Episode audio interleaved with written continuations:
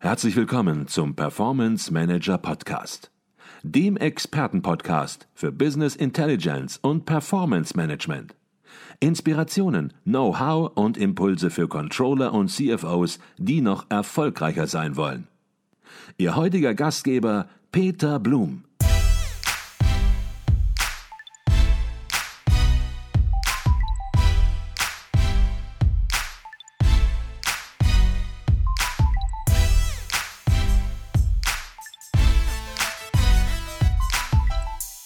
Herzlich willkommen zum Performance Manager Podcast. Mein Name ist Peter Blum. Auf dem Kongress der Controller 2021 wurden wie immer auch in diesem Jahr die Kernthemen des Kongresses in sogenannten Themenzentren vertieft. In drei gleichzeitig stattfindenden Veranstaltungen referieren und diskutieren Experten aus Wissenschaft und Wirtschaft vertiefende Aspekte mit den Teilnehmern des Kongresses. Dr. Thomas Biasi ist Trainer und Partner bei der Controller Akademie und war in diesem Jahr der Leiter eines dieser Themenzentren. Doch bevor wir ins Thema einsteigen, zunächst mal herzlich willkommen im Podcast Dr. Thomas Biasi. Hallo, Herr Blum, vielen Dank für die Einladung. Ich freue mich, dass ich hier sein kann. Und ich freue mich, dass wir uns ein bisschen über das Themenzentrum austauschen können. Der Titel Ihres Themenzentrums, der lautete Performance Management Unternehmen auf Sicht steuern. Und da fragt man sich natürlich in Zeiten, wo alle auch über Langfristigkeit reden, über Strategie, über Purpose, jetzt seit neuestem sogar, warum haben Sie das Thema und warum haben Sie genau diesen Titel gewählt? Nun, äh, das Thema Performance Management, das brennt mir ein wenig auf der Zunge. Ich übersetze es jetzt einfach auch mal ins Deutsche, Unternehmenssteuerung.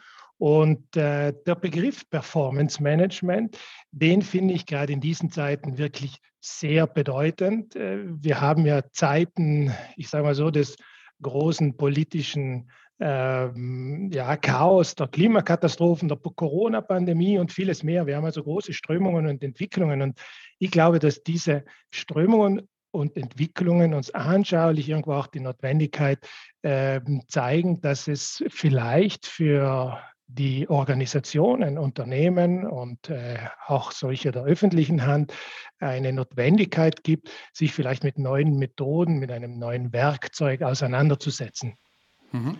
Jetzt sagte ich, drei Vorträge oder drei Dialoge, je nachdem, wie es angelegt ist, werden in einem Themenzentrum adressiert. Und der erste Vortrag oder der erste Dialog mit Ihnen, so war es, glaube ich, der lautete vom Thema Performance Management Doppelpunkt, wie man mit Controllern Spaß an der Veränderung haben kann, Gedankenstrich, oder warum Stärken, Stärken so wertvoll im Controlling ist. Und dann liest man das und dann sagt man, das muss ich nochmal lesen oder ja, nochmal durchdenken. Da stecken so viele Themen drin. Worum geht es denn da überhaupt, fragt man sich am Ende. Aber Sie bringen ein bisschen Erhellung ins Thema. Ich versuche es. Ja, in der Tat. Ich glaube, der Titel der ist durchaus zweimal zu lesen, aber auch das Thema ist ja nicht so, dass wir jetzt mit einem Satz abtun können. Ähm, wie gehen wir also jetzt mit dieser Zeit hier um? Und wissen Sie, ähm, ich glaube, es ist gerade zum Thema Performance Management wirklich äh, einiges auf dem Tisch und äh, dass wir als, als Werkzeuge, als Methoden nutzen können, was wir aber auch als Praxisbeispiele oder durchaus auch als theoretische Ansätze verwenden können.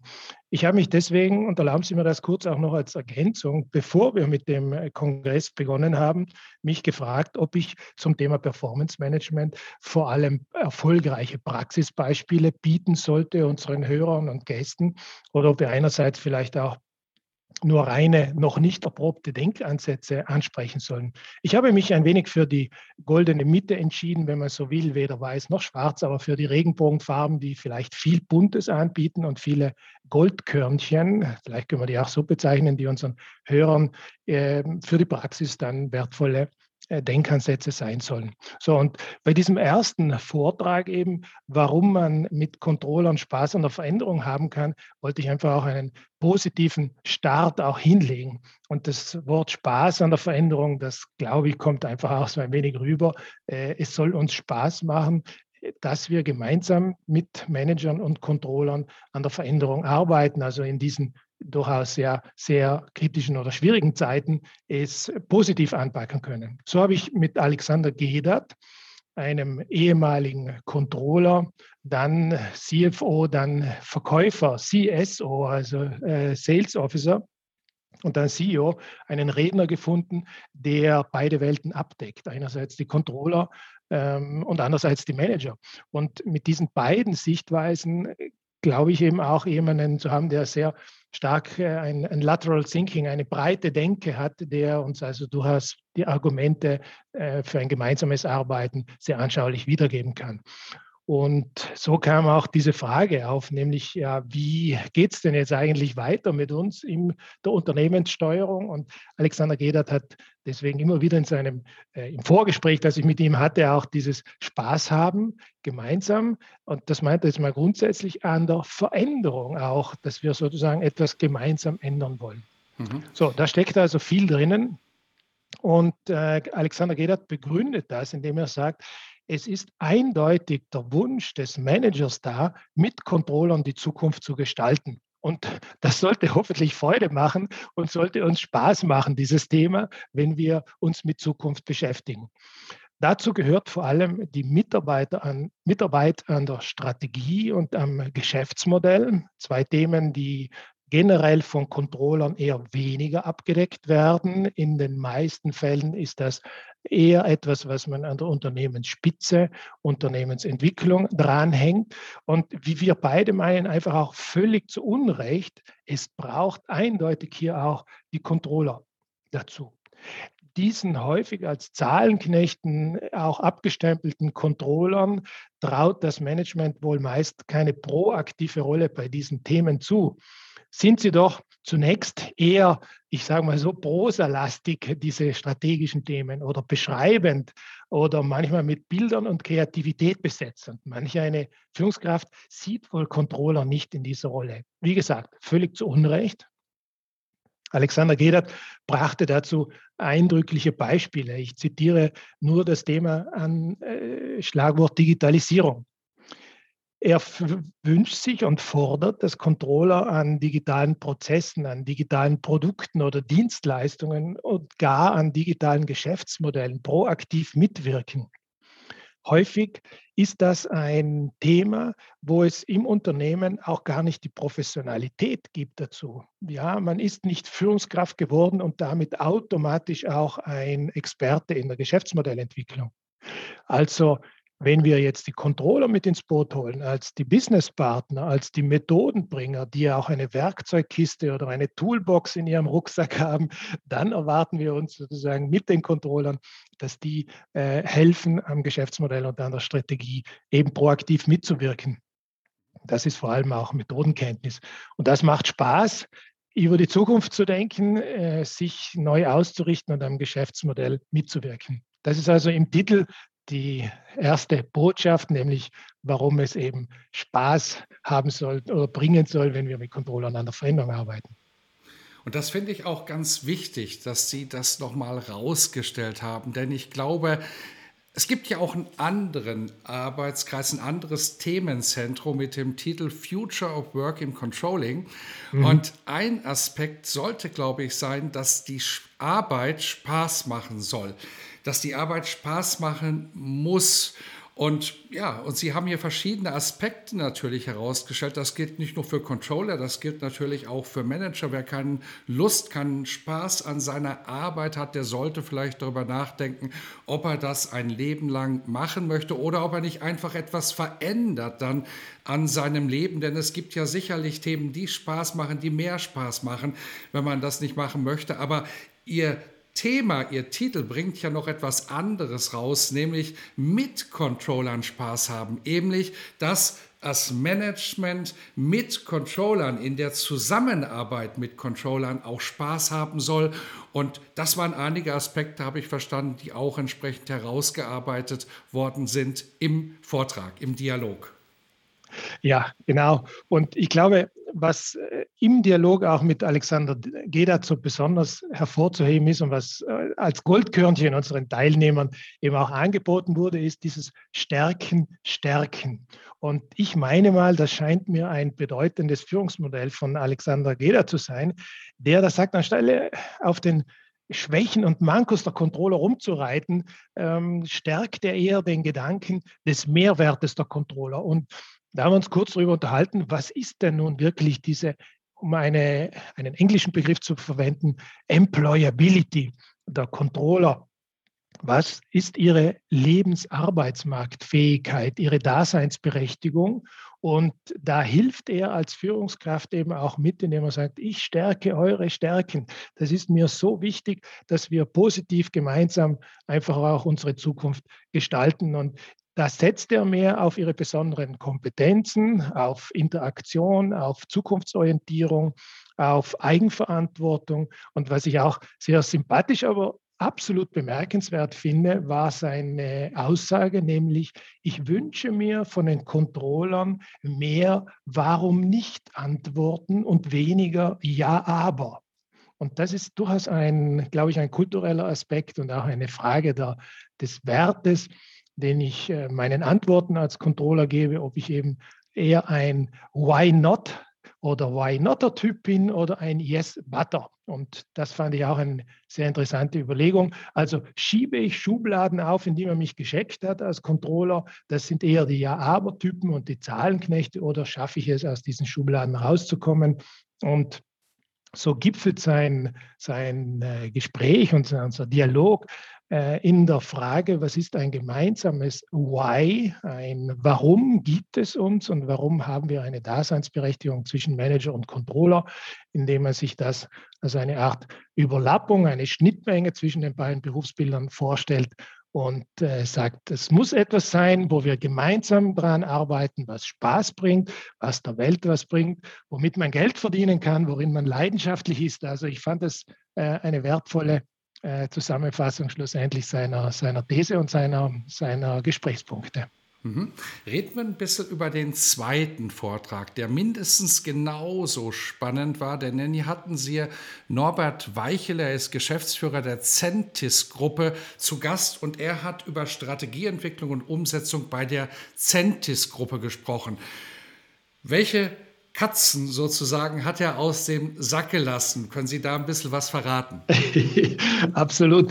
Also mit Norbert Weichele als erfolgreichen Manager und Strategen ging es uns darum, aufzuzeigen, dass es trotz VUCA Welt- und VUCA-Rahmenbedingungen oder äh, manchmal äh, ja heute auch als Bani bezeichnet, als brüchig, als äh, unsicher, als nicht linear und so weiter, dass es in diesen Welten eine Vision und eine Strategie braucht. Und das war auch zum Titel des Themenzentrums passend, nämlich navigieren wir wirklich auf Sicht, was ja für viele Unternehmen zurzeit scheint natürlich auch der Standard ist. Wir navigieren auf Sicht. Aber Norbert Weichele hat uns bewiesen, dass 125 Jahre Vergangenheit des Unternehmens mindestens noch mal so viele Jahre Zukunft bringt. Also warum es Sinn macht, Spaß und warum es professionell angegangen werden kann, wenn man sich mit der Zukunft beschäftigt.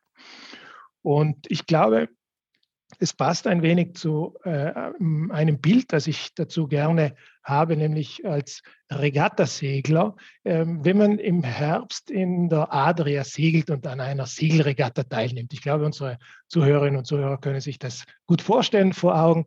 Nun stellen Sie sich vor, man wird dann häufig plötzlich vom Nebel überrascht. Der Nebel ist für mich das, was heute in den Unternehmen erlebt wird. Man weiß gar nicht mehr so richtig, wo ist die Orientierung. Und da könnte man schnell in dieser Orientierungslosigkeit vielleicht dem ersten Lichtblick oder Sonnenstrahl folgen.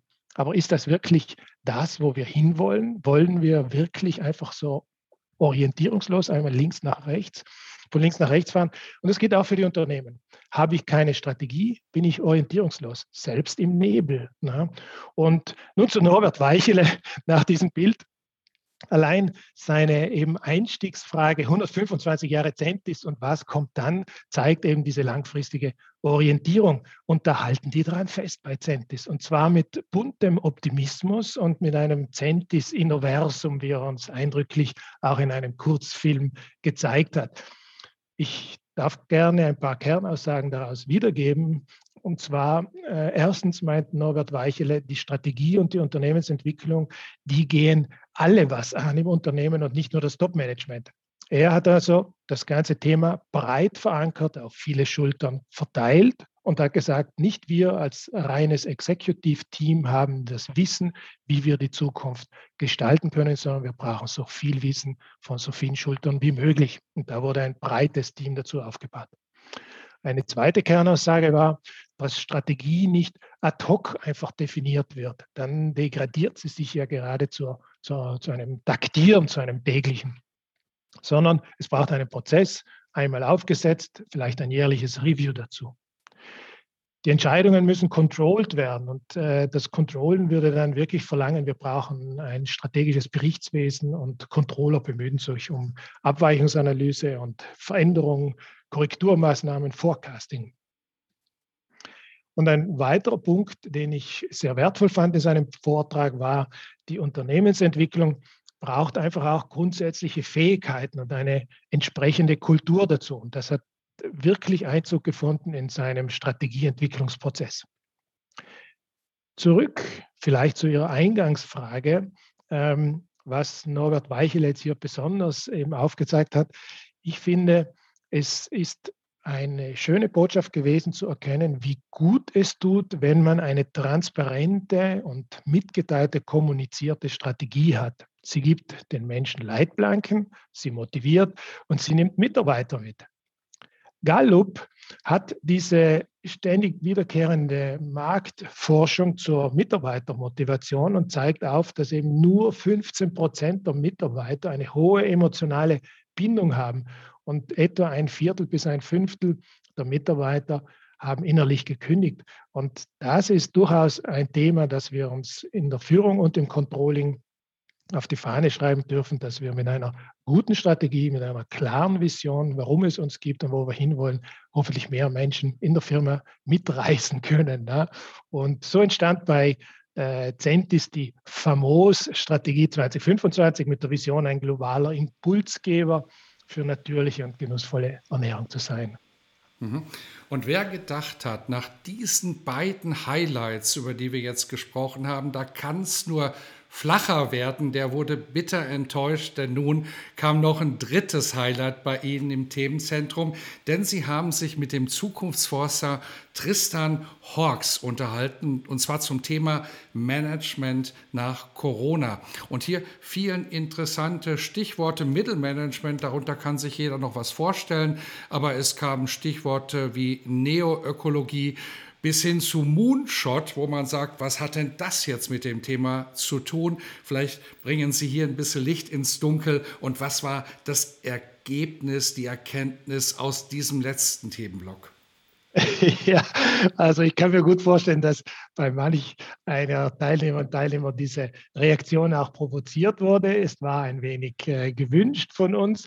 Ähm, Worum ging es mit äh, in diesem Dialog und diesem Vortrag von Tristan Hawks? Tristan Hawks ist ähm, Teil vom Team vom Zukunftsinstitut und äh, er zeigte uns die Megatrends aus Sicht des Zukunftsinstitutes auf.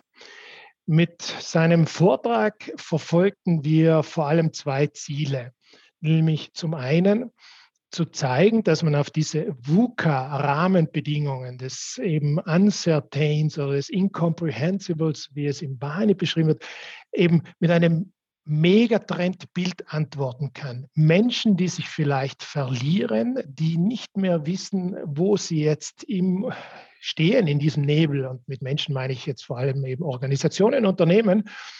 Da tut es gut, wenn man ein Bild bekommt, was einem diesen ganzen Rahmen drumherum eben auch zeigt. Und das war ein Ziel für mich, einmal ein Bild anzubieten, sodass Menschen eben sagen können, jetzt bin ich irgendwo im Bilde.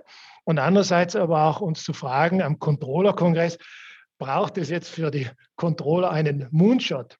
Und jetzt lachen Sie bitte nicht. Also ich meine damit nicht, dass wir die Controller äh, auf den Mond befördern wollen, sondern der, der Moonshot-Begriff, der entstand in den 60er Jahren bekanntermaßen von John F. Kennedy, als er eben über die mögliche Mondlandung gesprochen hat. Und dieser Moonshot, der hat ganze, eine ganze Generation ne, von jungen Menschen begeistert für das Thema eben Wissenschaft und Raumfahrt. Und meine Frage war, schaffen wir es, einen Moonshot für Controller zu definieren oder zumindest Impulse dafür zu geben, die eben weitere Generationen von Controllern beflügelt und animiert, an dem Thema dran zu bleiben. So, das waren die zwei Gründe, warum Tristan Horst gekommen ist.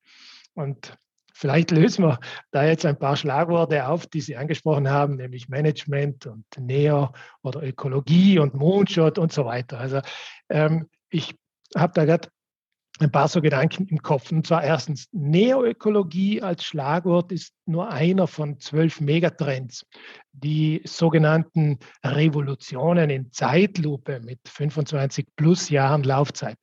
Und äh, Tristan Hawks meint, dass Corona diese Megatrends zwar beschleunigt hat, durchaus auch gespalten hat, aber keine neuen geschaffen hat.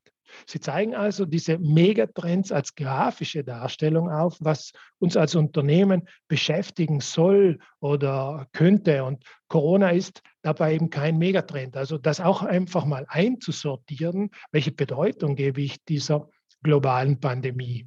Und ähm, es ist natürlich beruhigend zu hören, dass wir hier nicht mit 25 Jahren plus globale Pandemie rechnen müssen. Ne? Aber äh, es ist wertvoll zu erkennen, welche Megatrends spielen denn überhaupt eine Rolle. Und wenn ich mich als Unternehmen mit der Zukunft beschäftige, dann ist das ein sehr wertvoller Input, man kann sich das durchaus vorstellen, wie in einem Raum, in dem ich eintrete und wo ich jetzt mal diese ganzen Megatrends abbilde und ich mich fragen kann, welche spielen für mich eine Rolle, welche dieser Megatrends möchte ich surfen oder für mich nutzen. So, das war also mal eine Idee, einfach auch ein wenig Klarheit für dieses Bild zu zeigen.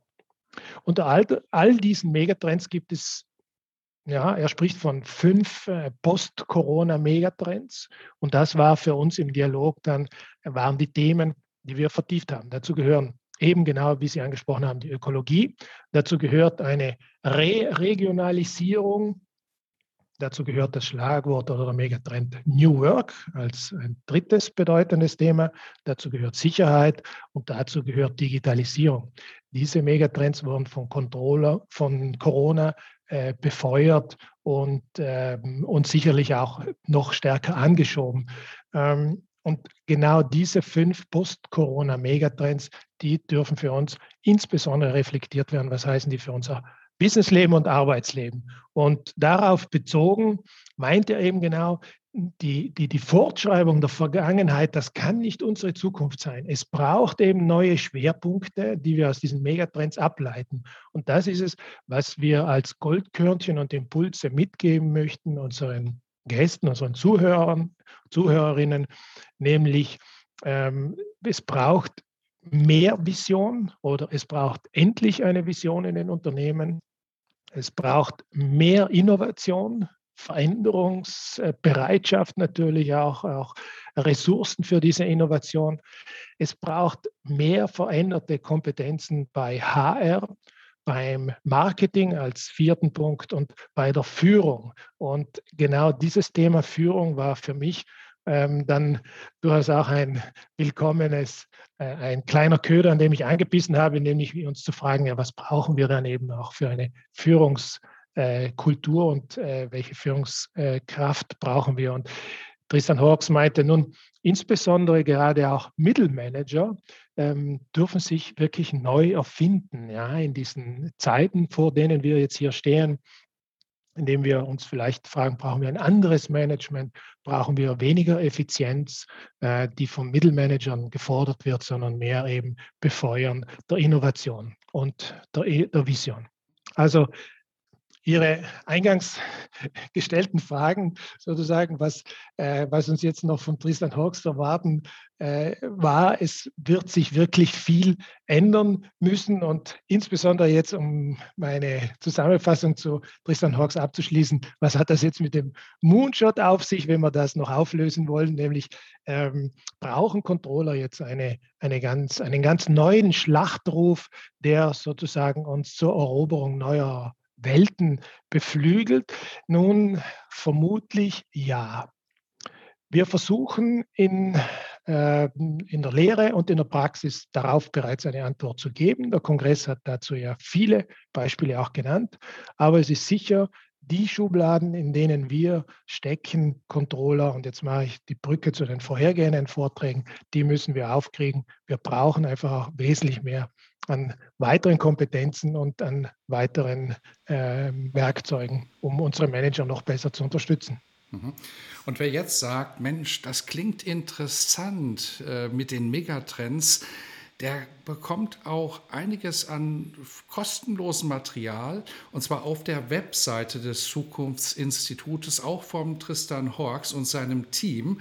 Und wir verlinken einfach mal die Webseite des Zukunftsinstituts äh, in den Show Notes und dort kann man dann auch so eine sehr interessante Mindmap zu den Megatrends herunterladen und hochinteressant, um dieses Thema zu vertiefen. Jetzt haben Sie, Herr Biasi, schon einige Goldkörnchen herausgearbeitet. Gab es denn so einen Goldklumpen sozusagen, wo Sie gesagt haben, Mensch, das war für mich der Augenöffner im Themenzentrum oder war es einfach die Vielzahl der Impulse, die Sie erhalten haben? Oh, da tun Sie, da tun Sie mir jetzt hier eine, da stellen Sie mir gerade eine, eine ganz knifflige Frage, denn ähm, aber vielleicht, ich tendiere dazu zu sagen, es gab eine Menge an Goldkörnchen, die aus dem Themenzentrum für mich relevant waren. Nicht die eine extreme Revolution. Es gab sehr viele Impulse, einerseits in Richtung Manager, andererseits in Richtung Controller. Und äh, an beide wollten wir uns ja auch in unserem Themenzentrum äh, widmen und wenden. Ähm, ich darf es vielleicht so zusammenfassen. Fangen wir mit den Managern an. Ich glaube, es braucht unbedingt mehr Strategiearbeit und mehr Arbeit am Geschäftsmodell. Ich würde das auf jeden Fall herausstreichen wollen.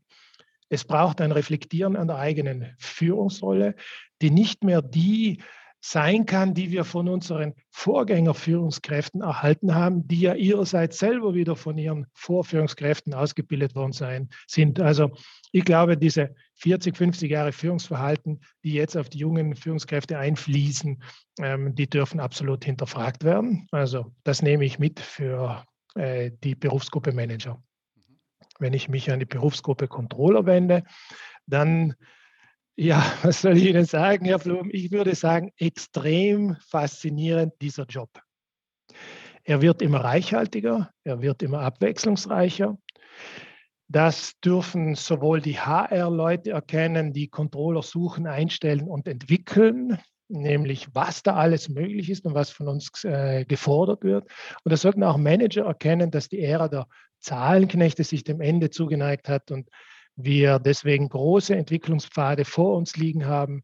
Wir erkennen immer mehr, äh, vor allem auch das Thema im Controlling, das Information Management. Wir erkennen immer mehr Business Development, diese Change Agent Rolle. Das kam hier mit ganz klar heraus. Also ich sage so zusammenfassend vielleicht das eine Wort, wow. Was für eine spannende Zeit, Herr Blum, die so viel Optimismus und, und Freude auf die Zukunft mit sich bringt. Stichwort Zukunft. Jetzt war der 45. Kongress der Controller natürlich ein ganz besonderer, denn in der Geschichte des Controller-Vereins, in der Geschichte des Kongresses fand er zum ersten Mal, musste er zum ersten Mal online stattfinden, Corona-bedingt. Das ist auch hervorragend gelungen, wie das Feedback der Teilnehmer auch in den sozialen Medien, aber auch das direkte Feedback zeigt. Aber eine Frage an Sie, Herr Biasi. wenn Sie in die Zukunft blicken, ins nächste Jahr vielleicht einfach mal zwölf Monate weiter zum Kongress der Controller 2022, der, wage ich mal zu prognostizieren, in jedem Fall irgendwie stattfinden wird. Was würden Sie sich wünschen für 2022? Nun, je nachdem, wie viel Sie mir jetzt äh, Zeit geben dazu, Herr, Herr Blum, aber vielleicht so jetzt äh, zweigeteilt. Einerseits wünsche ich uns allen, dass wir daran gesund teilnehmen können.